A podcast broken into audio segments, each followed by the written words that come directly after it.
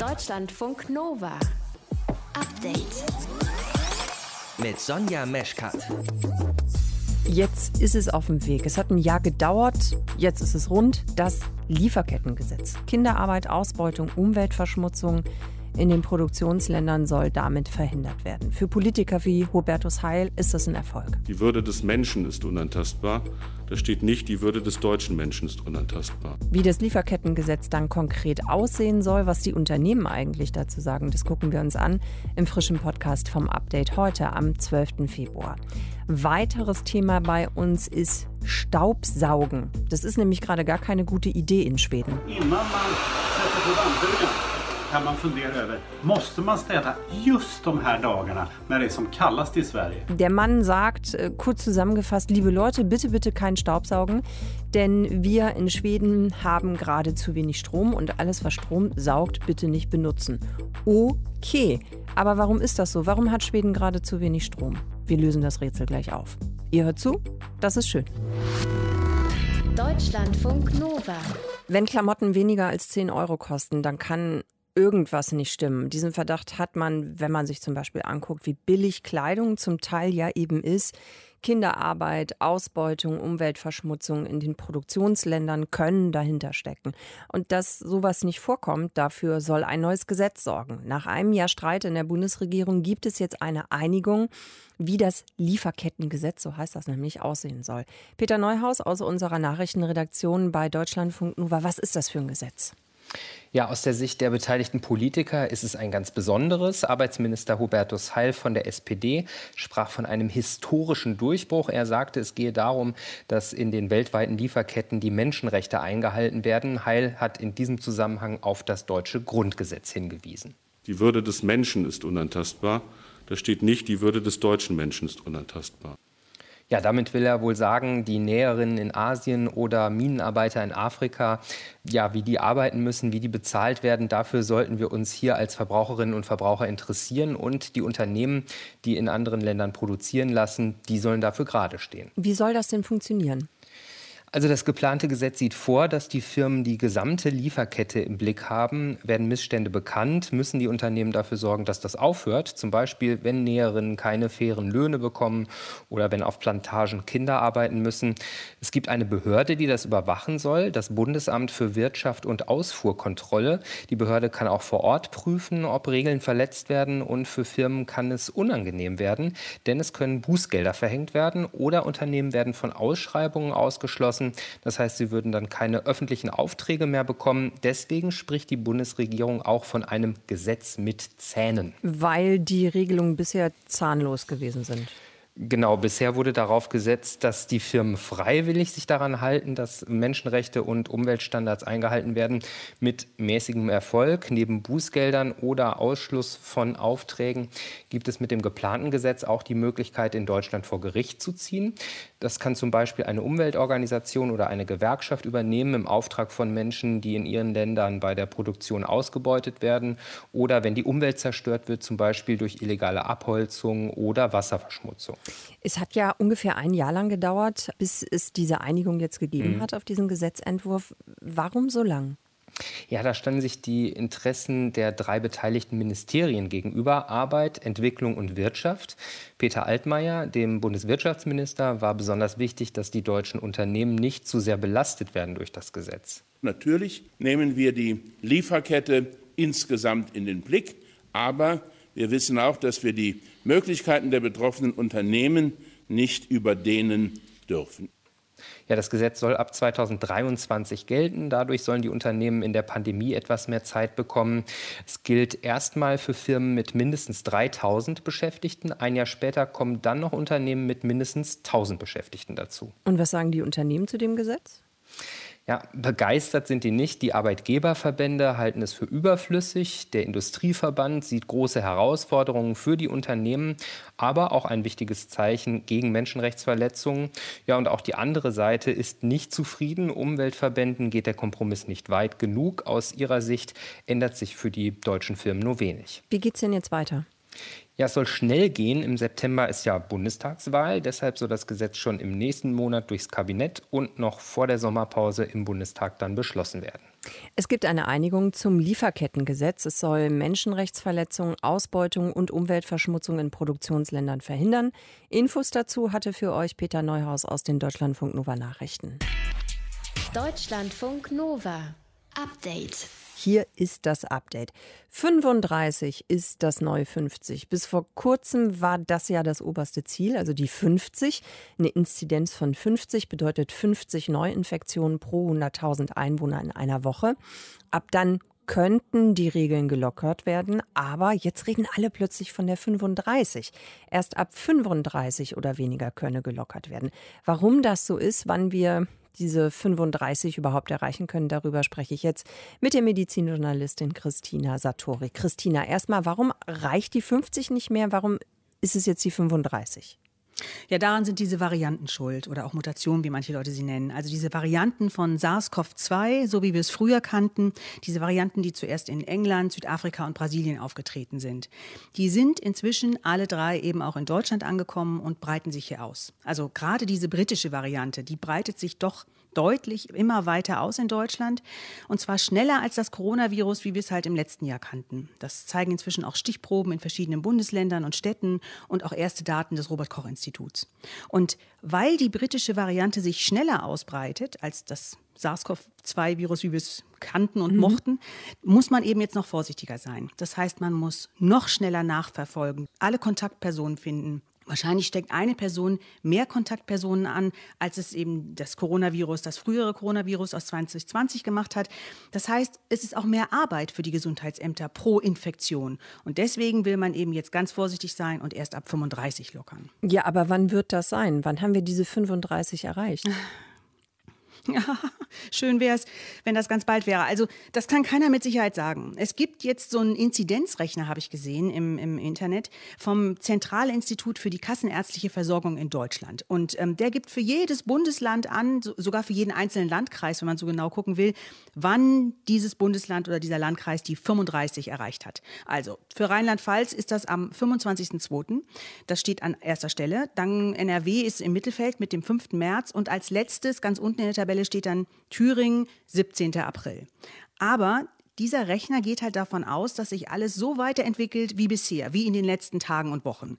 Und das ist schwierig, das wird auch nicht so bleiben, weil wahrscheinlich wird sich mindestens ein Wert in dieser ganzen Rechnung da bald ändern, diese Reproduktionszahl. Wir erinnern uns, das ist diese Zahl, die uns sagt, wie viele Menschen steckt ein Infizierter an. Mhm, genau. Und bei der britischen Variante ist das eben mehr.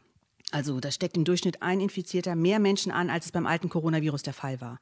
Das heißt, die hat eine höhere Reproduktionszahl. Und das heißt, das wird immer mehr werden, diese britische Variante. In den nächsten Tagen und Wochen wird das alte Virus verdrängen und dann wird es länger dauern, als es dieser Rechner berechnet. Ja, ich. genau. Also das ist eben die Theorie, man kann das berechnen, aber da muss man es natürlich immer noch mal mit der Realität abgleichen. Aber es gibt ja mhm. schon einige Städte, die diese magische 35 erreicht haben. Münster zum Beispiel. Wie kommt das? Mhm. Kann man was von Münster lernen, auch zum Beispiel? Ja, man weiß nicht so richtig, woran das liegt. Es gibt so verschiedene Ideen, verschiedene Erklärungsmöglichkeiten. Also einmal, in Münster leben viele Menschen, die ihre Arbeit auch vom Homeoffice aus machen können. Also es gibt ja auch Städte, wo viel Fabrik angesiedelt ist. Da geht das zum Beispiel nicht. In Münster scheint das so zu sein. Da leben anscheinend viele Leute, die im Büro arbeiten. Dann leben in Münster auch sehr viele Studenten. Das heißt, das sind ja auch alles Leute, die zu Hause lernen. Ne? Da passiert ja auch alles online inzwischen. Die bleiben zu Hause. Ich habe auch gelesen, dass in Münster rund die Hälfte der Haushalte Single-Haushalte sind. Das ist mehr als im Bundesdurchschnitt. Und wer alleine lebt, der steckt zu Hause niemanden an. Also vielleicht trägt auch das dazu bei. Weiß man nicht. Ne? Außerdem wurde aber wohl schon recht früh ein Corona-Krisenstab eingerichtet in der Stadt. Es wurde recht früh eine Maskenpflicht umgesetzt und ziemlich stringent. Und im Gesundheitsamt wurde deutlich mehr Personal eingestellt.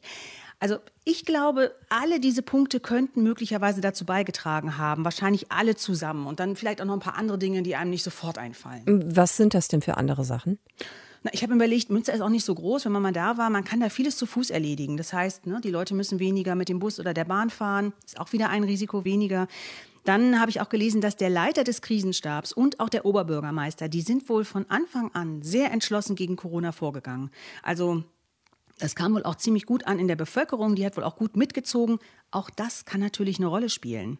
Also ich glaube, da gibt es nicht eine richtige Strategie, wo man sagen könnte, die übernehmen wir jetzt, aber man kann sich ja ein Beispiel nehmen an diesen ganzen Maßnahmen. Die scheinen einfach diese ganzen Maßnahmen, die ihr irgendwie von den Virologen und dem Robert-Koch-Institut ständig wieder gepredigt werden und immer wieder gesagt werden, die scheinen die alle ganz gut umzusetzen. Also wenig Kontakte und Abstand halten und so weiter. Und Vielleicht ist das der, mhm. der Grund für diesen Erfolg. Vielleicht ist es dann eben auch die Summe der einzelnen Teile, die dann eben das große Ganze ausmacht. Christina, danke dir fürs mhm. Erklären, was es mit der 35er-Inzidenz auf sich hat und wie wir sie erreichen können. Christina Satori, Wissenschaftsjournalistin, hat es uns erklärt. Deutschlandfunk Nova. Update. Puh, ja, ich weiß nicht. Also okay, wenn man keine Wahl hat, dann geht das wohl. Ne? 33 Tage lang nur Kokosnüsse, Muscheln und Rattenfleisch essen. Das ist keine neue Diät, aber das scheint eine ganz gute Überlebensstrategie zu sein. Zwei Männer und eine Frau aus Kuba, die sind mit ihrem Boot gekentert und auf einer Bahamas-Insel gestrandet. Da haben wir auch schon drüber berichtet gestern bei uns in den Nachrichten. Und auf dieser Insel, da gab es eben nicht viel mehr als Kokosnüsse, Muscheln und Ratten. Und wir vom Update haben uns gefragt, wie lange kann man denn eigentlich damit überleben, mit diesem Ernährungsplan? Und kann man damit auch gut überleben? Annabel Brockhus aus dem Deutschlandfunk Nova Team hat das mal für uns recherchiert. Annabel, wie nährstoffreich ist denn so eine Ernährung? Also klingt ja erstmal ein bisschen einseitig, ne? Kokosnüsse, Fleisch, Muscheln die ganze Zeit? Ja, aber so einseitig ist es gar nicht. Vor allem Fett und Eiweiße werden damit gut abgedeckt. Wenn man sich das mal anguckt, das Fruchtfleisch einer Kokosnuss besteht zum Beispiel zu einem Drittel nur aus Fett und 100 Gramm von diesem Kokosnussfleisch decken tatsächlich auch 8 Prozent des täglichen Proteinbedarfs ab. Und das Rattenfleisch und die Muscheln liefern natürlich auch noch Proteine. Was tatsächlich fehlt bei dieser Ernährung sind Kohlenhydrate, aber die braucht unser Hirn. Das ist aber auch kein großes Problem, wie mir die Ernährungsberaterin Isabel Bersenkovic erklärt hat. Denn wenn der Körper keine Kohlenhydrate über Nahrungsmittel bekommt, dann holt er sich die einfach woanders. In diesem Fall wandelt er dann das Eiweiß aus unseren Muskeln einfach zu Kohlenhydraten um. Und dadurch wird natürlich Muskelmasse abgebaut und das macht uns dann ziemlich müde und träge. Das wurde dann ja auch berichtet, dass sich diese drei KubanerInnen sehr schwach gefühlt haben. Ah, okay, das haben die dann auch schon direkt gemerkt. Wie sieht es denn eigentlich aus so mit dem täglichen Vitaminbedarf? Schafft man das, das damit abzudecken?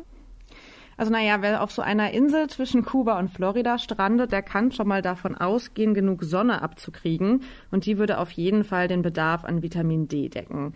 Durch Kokosnüsse, Fleisch und Muscheln bekommt der Körper dann auch vor allem fettlösliche Vitamine, zum Beispiel die Vitamine E und K. Damit ist die Versorgung auch schon mal ganz gut abgedeckt, weil wir diese fettlöslichen Vitamine im Körper speichern können. Schwieriger ist das allerdings mit wasserlöslichen Vitaminen, also wie äh, Vitamin C, sagt Isabel Besenkovic. Die können wir nämlich nicht speichern. Da sind wir eigentlich auf eine tägliche Versorgung angewiesen. Wenn wir jetzt nicht diese tägliche Versorgung haben, kann sehr schnell ein Vitaminmangel entstehen. Also wir kennen ja alle diese Geschichten von den Seefahrern und den Skorbut also dieser Krankheit, die durch einen Vitamin C-Mangel beispielsweise entsteht. Und damit wir nicht an Skorbut erkranken oder unter einem Vitamin C-Mangel leiden, brauchen wir Obst und Gemüse. Okay, falls wir also irgendwann mal auf der einsamen Insel landen sollten, vor allen Dingen gucken, wo hängen Früchte rum? Ganz genau, wo sind Früchte? Isabel Bersenkovic sagt, sie würde es da wie unsere Vorfahren machen, jagen und sammeln was gejagt worden ist, deckt so den Eiweiß- und Fettbedarf gut ab. Was gesammelt worden ist, dann wahrscheinlich eher so den Bedarf an wasserlöslichen Vitaminen, aber auch an gewissen Mineralstoffen wie zum Beispiel Kalium oder Calcium. Früchte haben auch noch einen weiteren Vorteil, da ist ziemlich viel Flüssigkeit drin. Und wenn ich wie im Atlantik nur von Salzwasser umgeben bin, zählt ja auch jede Flüssigkeit, die ich kriegen kann. Kokosnusswasser zum Beispiel eignet sich auch gut zum Trinken. Wenn die Insel aber jetzt nicht so viel hergibt, so an Früchten oder Fleisch, kann ich mich dann auch nur von Fischen und Muscheln ernähren? Ja, theoretisch geht das schon. Ähm, die Inuit zum Beispiel ernähren sich ja auch hauptsächlich von Meerestieren und die kommen damit auch ganz gut zurecht. Das liegt wohl aber auch an der Genetik der Inuit, erklärte Isabel Besetkovic mir. Wie gut unsere Körper damit klarkommen, also nur mit Fischen und Muscheln Und bis wir Mangelerscheinungen bekommen, das hängt ganz viel davon ab, wie wir uns sonst ernähren. Wenn jetzt jemand sehr zierlich ist, äh, sehr wenig Fettgewebe zum Beispiel hat, einen schlechten Ernährungszustand hat, das heißt wenig Energiespeicher oder Vitaminspeicher, dann ist die Überlebensdauer natürlich geringer, wie wenn jetzt jemand sehr gut ernährt ist und auch eigentlich die Speicher alle voll sind. Also immer schön Vitamine essen. Jawohl, das kann man sich ja generell merken. Ne? Wäre auf so einer Insel denn auch eine Möglichkeit, Algen zu essen? Geht das auch? Nee, das ist tatsächlich nicht so eine gute Idee, denn Algen enthalten sehr viel Jod und zu viel Jod kann gefährlich sein für den Körper. Das kann zu einer Art Vergiftung führen. Annabelle, dann äh, danke dir für diese Einführung in die Ernährungswissenschaften. Also mit Kokosnüssen und Fischen kann man auf einer einsamen Insel ganz gut überleben. Von Algen aber bitte nicht so viel essen. Das kann eben zu einer Vergiftung führen. Deutschlandfunk Nova. Update. Antisemitismus in Deutschland ist ein Problem. Das zeigen auch die aktuellen Zahlen. Es hat eine Anfrage gegeben von der Bundestagsvizepräsidentin an die Bundesregierung zu Straftaten mit antisemitischem Hintergrund. Und für das vorige Jahr heißt das, es hat fast 2300 Straftaten gegeben. Das sind fast 300 mehr als im Jahr davor. Antisemitismus ist ein Problem in Deutschland und die Frage bleibt, was kann man dagegen tun? Der Zentralrat der Juden hat im vorigen Jahr ein Projekt gestartet, das heißt Meet a Jew. Und worum es dabei geht, ich habe darüber gesprochen mit Marat Schlafstein, der leitet das Meet a Jew Projekt. Marat, die Straftaten mit antisemitischem Hintergrund sind gestiegen. Wenn du das hörst, was geht dir dann im Kopf rum? Ja, ähm, es ist natürlich beängstigend und erschreckend, aber es ist leider auch keine Neuigkeit. Also ähm, Juden in Deutschland erfahren häufig Antisemitismus. Nicht alles wird statistisch erfasst. Aber ja, es spiegelt das wider, was viele Leute empfinden. Aber sie empfinden Gott sei Dank auch nicht nur Antisemitismus und sie erfahren auch nicht nur Antisemitismus, sondern Juden in Deutschland leben ein, ein ziemlich unbeschwertes Leben, grundsätzlich ein positives Leben. Sie leben ihr Judentum aus. Und das ist das, was uns Juden in Deutschland grundsätzlich ausmacht. Also wir definieren uns jetzt nicht über Antisemitismus-Statistiken, die zwar erschreckend sind, aber nicht unser Leben ausmachen. Mhm, wichtiger Punkt, genau. Dann lass uns gucken auf euer Projekt ähm, Meet Jew. Wie kann das dabei helfen, um etwas gegen Antisemitismus zu tun? Meet the Jew ähm, ist ein Begegnungsprojekt des Zentralrats. Du hattest es ähm, schon gesagt. Wir sehen das Projekt gar nicht so sehr primär als Projekt gegen den Antisemitismus, sondern vor allem ein Projekt, das dabei helfen soll, dass Antisemitismus und vor allem Vorurteile gar nicht erst entstehen. Mhm. Wir haben momentan ungefähr 350 Freiwillige in unserem Projekt, die in Zweierteams meistens in Begegnungen gehen mit nichtjüdischen Schulklassen oder Sportvereinen, Universitäten. Dort haben die Leute dann Möglichkeit, mit uns ins Gespräch zu kommen, uns über Alltägliches zu fragen, über äh, das äh, Judentum zu fragen, über unsere Tradition zu fragen, ähm, aber auch über private Sachen wie Hobbys, über äh, Familie und so weiter. Und ähm, wir denken, dass die Begegnung ein ganz, ganz wichtiges Instrument sein kann, um Vorurteile vorzubeugen, sie gar nicht erst entstehen zu lassen. Und wenn es sie in einigen Fällen vielleicht schon gibt, dass die Leute dann durch eine persönliche Erfahrung auch die Möglichkeit haben festzustellen, dass diese Vorurteile gar keine Grundlage haben und dass das, was man gehört hat, so gar nicht stimmt. Hm. Du hast gerade gesagt, ihr geht dann auch in Schulen, auch ähm, zu jüngeren Menschen. Wie wichtig glaubst du ist das, dass man eben schon relativ früh beginnt mit dieser Art von Arbeit, die ihr macht? Ich glaube, dass es ganz, ganz wichtig ist. Ähm, mit Antisemitismus wird man nicht geboren. Also Antisemitismus entsteht und ähm, wir glauben, je früher man ansetzt, quasi da dem von vornherein die Wurzel zu entziehen, desto besser ist es. Es ist für uns natürlich auch unmöglich, eingefleischte Antisemiten irgendwie über eine Begegnung davon zu überzeugen, dass Antisemitismus nicht das Richtige ist. Mhm. Aber wir glauben, dass wenn man früh anfängt, bevor diese Vorurteile entstehen, bevor ähm, man antisemitische Tendenzen entwickelt oder Gedanken entwickelt, von denen man ja meistens auch gar nicht weiß, dass sie antisemitisch überhaupt sind, desto besser ist es und desto ähm, früher ist man ähm, ja gewappnet und äh, hat ein besseres Demokratie- und Toleranzverständnis auch über dieses Projekt. Und Eins ist mir aber noch an der Stelle ja? vielleicht ganz wichtig zu sagen. Ähm, wir glauben nicht, dass Meet a Jew das Allheilmittel ist. Ich mhm. glaube, dass es ein, eine ganze Reihe von Maßnahmen und Projekten bedarf, um diesen Tendenzen entgegenzuwirken. Wir sind aber auf jeden Fall davon überzeugt, dass Meet a Jew ein, ein wirksamer Baustein in diesem ganzen Getriebe sein kann. Genau, ich glaube, das ist ja auch eine Sache, die du vertrittst oder wo du sagst, also unser Projekt, das ist ein Baustein, um die Demokratie zu fördern. Wenn du sagst, da sind eigentlich noch viele andere äh, Dinge wichtig, vielleicht kannst du uns noch mal zwei, drei aufzählen, wo du sagst, das wäre aus deiner Sicht zentral. Also Schule ist natürlich ein ganz, ganz wichtiger Aspekt. Wenn nicht jüdische Leute mit Judentum in, in, Verbindung kommen, vor allem in jungen Jahren, was das ist, dann ist es meistens entweder in der Schule im Unterricht über die Shoah, über den Holocaust über den Nahostkonflikt, über Antisemitismus, also alles negativ konnotiert. Und ich glaube, dass da der Ansatz sowohl in der Lehrerausbildung, aber auch dann in der Bildung in der Schule selber ganz, ganz wichtig ist, auch das alltägliche, das normale jüdische Leben, Tradition, jüdische Kultur und auch Judentum in positiver Konnotation zu zeigen. Weil wenn Judentum nur in, mit Negativen in, in Verbindung ähm, gelehrt wird und vermittelt wird, dann ist es auch in irgendeiner Form nachvollziehbar, dass dann auch, wenn man über mit Judentum in Kontakt kommt, dass dann man auch ein negatives Bild irgendwie im Kopf dann immer hat. Ne? Mhm. Ähm, und da glaube ich, müsste man auf jeden Fall ähm, mit ansetzen. Auch nochmal ansetzen. Wie ist es bei euch beim Projekt? Ähm, ich, ich glaube, man kann ja nicht nur Begegnungen erleben, also Termine über die Homepage bei euch buchen, sondern man kann auch mitmachen, ne? Wir freuen uns auf jeden Fall erstmal über jüdische Leute, die bei unserem Projekt mitmachen wollen, denn äh, wir sind momentan 350 Leute bei 82 potenziellen äh, Millionen potenziellen Leuten, die man erreichen kann in Deutschland. Da brauchen wir viele Freiwillige, aber ich glaube, das, was du gerade auch meintest mit dem Mitmachen, ist auf jeden Fall, dass man bei uns Begegnungen anfragen kann über unsere Website www.meetajew.de können über ein Online-Formular ganz einfach eine Begegnung bei uns anfragen. Wir melden uns zurück und versuchen so schnell wie möglich was zu organisieren. Momentan vor allem online aufgrund der Pandemie. Aber ansonsten dann, sobald es wieder möglich ist, gerne auch äh, wirklich wieder face-to-face. -face. Marat, jetzt können wir es ja verraten. Wir haben dieses Gespräch vor der Sendung aufgezeichnet, weil für dich beginnt um kurz vor fünf der Schabbat. Heißt, du darfst unter anderem keine elektronischen Geräte mehr benutzen oder arbeiten, ne?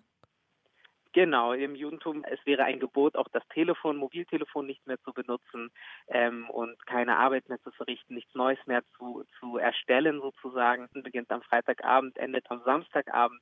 Marat, dann wünsche ich dir einen schönen Schabbat und danke dir natürlich fürs Gespräch im Update in Deutschlandfunk Nova. Vielen, vielen Dank. Wir sagen Shabbat Shalom und dir auch ein schönes Wochenende. Dankeschön. Deutschlandfunk Nova. Update. Ja, visst är det jobbigt när dammråttor samlas. Men det finns ju större problem. Klimatet till exempel. Och innan man sätter på dammsugaren kan man fundera över, måste man städa just de här dagarna när det är som kallast i Sverige? Det är då elen inte bara är som dyrast utan också som smutsigast. Ich übersetze das mal ganz kurz und knackig. Bitte, bitte, liebe Leute, nicht mehr Staubsaugen. Staubsaugen bitte bleiben lassen. Das ist eine Ansage aus dem schwedischen Fernsehen, denn in Schweden ist gerade der Strom knapp und um Strom zu sparen, soll man eben keine stromfressende Geräte benutzen, wie zum Beispiel einen Staubsauger. Okay, Problem verstanden. Nur warum ist es gerade so in Schweden? Wir haben nachgefragt bei Carsten Schmiester, unser Korrespondent in Stockholm. Carsten, warum ist denn der Strom in Schweden gerade so knapp? Weil natürlich wahnsinnig viele Leute bei dieser Kälte viel Strom verbrauchen. Und das hat damit zu tun, ich konnte es ja selber bei meinem Haus hier nicht fassen, dass hier noch ganz viel mit Strom geheizt wird. Hm. Einfach mal so komplett, ein ganzes Haus. Da geht natürlich wahnsinnig was durch. Und wenn wir jetzt hier gucken, wir haben in Stockholm die letzten Nächte so minus 10, teilweise minus 14 Grad gehabt, hoch oben im Norden bis minus 20 Grad. Dann kann man sich vorstellen, dass da der Stromverbrauch richtig schön durch die Decke geht. Und das hat eben äh, die Folge, dass der Strom teurer wird. Und das hat die, zur Folge, dass äh, Schweden auch dazu kaufen musste. Deshalb auch dieses Wort schmutziger Strom, unter anderem in Polen oder auch in Deutschland. Man hat also Strom auch aus Kohlekraftwerken holen müssen, um den Bedarf zu decken. Und das alles zusammen führt jetzt zu diesem Aufruf, bitte nicht mehr Staubsaugen und auch sonst so Geräte wie zum Beispiel Kühlschränke könnt ihr vielleicht einen abschalten oder so ein Heizlüfter muss ja nicht sein. Okay. Spart mal ein bisschen Energie. Und das macht dann tatsächlich was aus? Also ob jetzt zu Hause eben der Staubsauger läuft oder nicht, weil normalerweise ist doch Wirtschaft und Industrie eher so der Bereich, wo ordentlich was verballert wird. Klar. Ich glaube, das sollte auch vor allem mal uns allen hier klar machen, äh, denkt wenigstens mal drüber nach, wo ihr Strom verbraucht. Vielleicht kommt ihr ja sogar auf den Trichter und stellt die Heizung mal ein bisschen runter, weil das bringt natürlich für Privathaushalte wesentlich mehr. Das Thema ist damit auf die Agenda geraten und eben, du hast es angesprochen, auch die Wirtschaft meldet sich zu Wort. Da gibt es Betriebe, die sehr viel Strom brauchen, Papierfabriken zum Beispiel. Die haben gesagt, wir gucken jetzt jeden Tag auf den Strompreis, der hier sich bewegt, der wird ja gehandelt an Börsen und wenn der zu hoch ist, dann rechnet sich das einfach nicht mehr, dann fahren wir unsere Produktion runter. Hm. Warum schafft Schweden das denn eigentlich nicht selber, genug Strom zu produzieren? Also jetzt mal von dem übermäßigen ähm, Konsum, sage ich jetzt einfach mal, gerade abgesehen. Ist, ist es generell schwierig? Nee, eigentlich nicht. Bei normalem Verbrauch nicht. Aber die haben ein Infrastrukturproblem. Oben im Norden, da wird die Windkraft ausgebaut. Da gibt es eigentlich mehr Strom als die Leute dort im Norden benötigen. Da wohnen ja halt auch relativ wenige. Und im Süden, Stockholm zählt schon so ein bisschen mit dazu, obwohl wir eigentlich eher in der Mitte sind, da wird der Strom gefressen. Jetzt haben die einfach nicht genug Leitungen, nicht leistungsfähige Leitungen genug, um von oben den Strom, den sie eigentlich überhaben, runterzukriegen so schnell. Und deshalb musste der Süden, weil das passiert ja innerhalb kürzester Zeit, dass der Bedarf so ansteigt, musste der nicht nur zukaufen, sondern die haben in Karlsham auch noch ein uraltes Kraftwerk, das mit Öl betrieben wird, also so richtig schön mhm. schmutzig. Mhm. Das haben sie auch hochgefahren und nebenbei, da geht jetzt die Diskussion ganz fröhlich los, haben sie Atomkraft runtergefahren. Die können also nicht jetzt einfach mal ein paar Brennstäbe irgendwo reinschieben und dann ist das Loch gestopft. Hm. Wie sieht es denn ähm, dann überhaupt aus mit dem Energiemix in Schweden? Also hast ja gerade schon gesagt, ne, die haben jetzt, um dieses äh, Ungleichgewicht auszugleichen, diesen schmutzigen Strom noch dazu gekauft. Aber ansonsten, also man setzt schon auch auf erneuerbare Energien, oder? Ja, total. Man darf aber auch nicht vergessen, bis zu kurzem war Kernkraft noch für 40 Prozent des Stroms zuständig. Jetzt sind sie runter auf 30. Das ist aber ja immer noch ein gutes Drittel Kernenergie. Dann kommt allerdings wirklich massiv äh, erneuerbare Energieträger. Da ist vor allem Wasserkraft, wie in Norwegen auch. Das haben sie halt oben Windkraft, da arbeiten sie auch dran. Das Ziel ist tatsächlich bis 2040 100 Prozent Renewables zu haben, also erneuerbare Energien, gar keine fossilen Träger mehr. Die Diskussion geht jetzt gerade los, weil man ja nicht mehr Staubsaugen darf. Wäre das vielleicht schlau, wenn wir noch so ein paar kleine Atomkraftwerke neu bauen? Das sagen die Konservativen, die Bürgerlichen, die Rot-Grünen, die gerade die Regierung stellen, sagen natürlich, finden wir jetzt nicht so toll, aber sie sagen auch nicht kategorisch nein. Carsten, dann danke ich dir. Und was machst du jetzt? Fegen oder schmutzt du einfach nicht in den nächsten Wochen? Könnt ihr schweigen in Köln? Ja. Könnt ihr, ne? Wir haben gestaubsaugt, aber nur ganz kurz. okay, ich sag's nicht weiter. Und das ist passiert. Carsten, danke dir. Okay, bis dann. Deutschlandfunk Nova. Update. Montag bis Freitag, immer zwischen 18 und 20 Uhr. Mehr auf deutschlandfunknova.de.